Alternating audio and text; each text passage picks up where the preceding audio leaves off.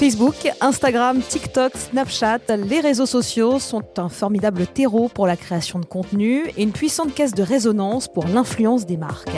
Si pour les uns, le champ des possibles n'a pas de limite aujourd'hui, pour d'autres, cela reste encore un terrain à défricher pour en comprendre les arcanes. Leurs points communs Des histoires, des convictions, des expériences et des bonnes pratiques à partager. Dans ce podcast, vous entendrez annonceurs, agences, collectivités territoriales ou encore des instances de régulation.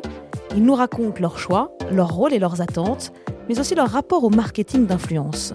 Bienvenue dans hashtag TubeConPro, le podcast.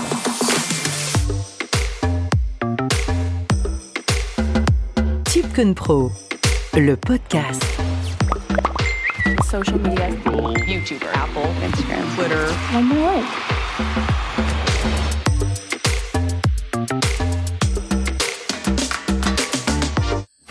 Les réseaux sociaux sont aujourd'hui des canaux de communication et d'influence que l'on ne peut guère ignorer.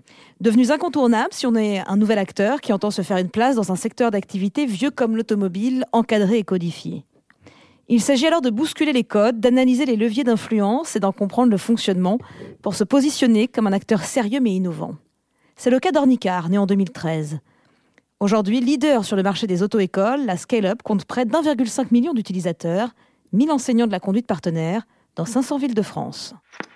La campagne s'appelait Learn With Me. Le but, c'était vraiment que les influenceurs puissent apprendre avec leur communauté, les faire réviser en même temps et que ce soit vraiment un échange de, connaissances et d'apprentissage. Tipcon Pro, le podcast. Je suis Camille Sauvage, je m'occupe du brand content chez Ornicar et j'y travaille depuis 4 ans. Ornicar est né en 2013 avec l'idée de rendre le passage du permis de conduire plus accessible financièrement, mais aussi plus ludique et flexible dans les différentes étapes que constitue l'obtention du code de la route, mais aussi les épreuves de conduite. Un vrai challenge pour un secteur d'activité qui représente pour de nombreux jeunes un passage obligé et attendu, alors que pour d'autres, ce n'est plus une nécessité absolue, dans un monde où ces jeunes générations urbaines cherchent à privilégier des modes de transport plus durables bah, Quand on est un pur player justement et qu'on a besoin de euh, faire un petit peu euh, notre trou sur un marché et de se faire connaître, euh, c'est vraiment bien de se démarquer très rapidement, de casser les codes et de marquer les esprits de manière pérenne. On a très vite misé sur l'acquisition, très vite parié sur les, les, social ads, Google ads pour se faire connaître, pour gagner en notoriété et augmenter notre nombre de ventes. Et euh, on a mis en avant notre produit d'appel, la formule code de la route, qui est la plus abordable dans les deux formules qu'on propose, qui est en ligne, donc accessible à tout le monde partout en France. Et euh, ça permet de réviser son code euh, à son rythme sans se déplacer. Donc c'est beaucoup plus avantageux pour les candidats. Comme beaucoup d'entreprises à leur début, toutes les actions d'Ornicar étaient guidées par l'obtention de résultats tangibles. Observer, tester, analyser, avant de déployer à plus grande échelle. En fait, après euh, avoir lancé l'acquisition, on s'est rendu compte que les tests étaient très concluants et que finalement notre prochain levier à tester, c'était l'influence. Donc en 2018, on a décidé de, se lancer à la conquête des influenceurs. Le code de la route, c'est quelque chose de très important dans la vie des jeunes aujourd'hui et depuis toujours. Et c'était un sujet qui était très recherché par les influenceurs, soit parce qu'ils avaient eu une très mauvaise expérience avant euh, dans une auto-école en passant leur permis, soit parce qu'ils souhaitaient le, passer et donc euh, ils étaient très intéressés pour faire des partenariat avec nous. En premier lieu, on a, on a vraiment piloté et organisé les campagnes en interne, euh, un petit peu de manière artisanale, si je peux le dire. L'objectif, c'était vraiment de euh, tester la pertinence de ce levier. Est-ce qu'on allait réussir à avoir un retour sur investissement? Nous, euh, en tant que start-up à l'époque et même en, en tant que scale-up maintenant, c'est vraiment d'être héroïste et que à chaque fois qu'on met en place une action, on doit avoir un retour sur investissement. Donc, on voulait tester à petite échelle, voir les résultats, les analyser et ensuite continuer à plus grande échelle.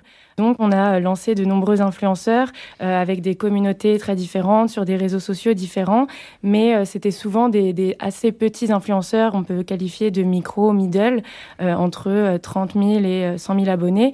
Et nous, vu que le test était concluant, on a voulu vraiment accélérer et se faire accompagner par une agence pour pouvoir toucher des influenceurs avec des plus fortes communautés.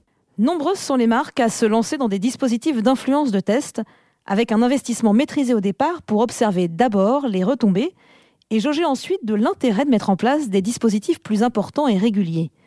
L'objectif, augmenter leur notoriété, crédibilité, puis parier sur un taux de transformation notable.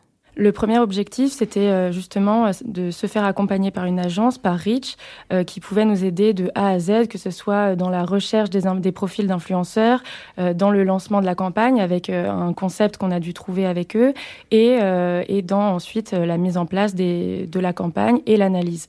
Le but, c'était vraiment de tester beaucoup d'influenceurs. On a pu tester 10 influenceurs différents qui avaient des communautés assez différentes. Il y avait des micros, des middle et une macro c'était la première fois qu'on avait un partenariat avec une macro, Shera, qui avait plus d'un million d'abonnés.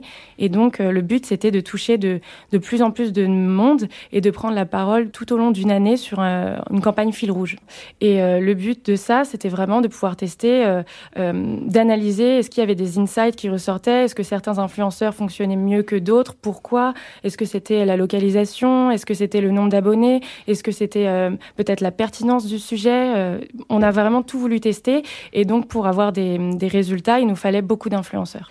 Il y en a eu huit qui étaient micro avec des plus petites communautés et une middle. Ceux-là, ils ont eu euh, quatre stories à faire et euh, il y a eu ensuite une macro qui a dû en faire huit sur la thématique du code de la route et de la conduite, contrairement aux micro et middle qui faisaient uniquement sur le code de la route. C'était vraiment la première fois qu'une influenceuse prenait la parole sur la conduite et c'était une volonté de notre part d'humaniser notre service et de, de, rassurer les candidats, de leur montrer que la formation au permis, c'est vraiment euh, avec des enseignants de la conduite qui sont passionnés, qui sont diplômés et qui vont les aider à réussir. Alors, on n'a euh, pas du tout voulu les brider et Shera, elle a utilisé énormément de fonctionnalités Instagram pour engager sa communauté.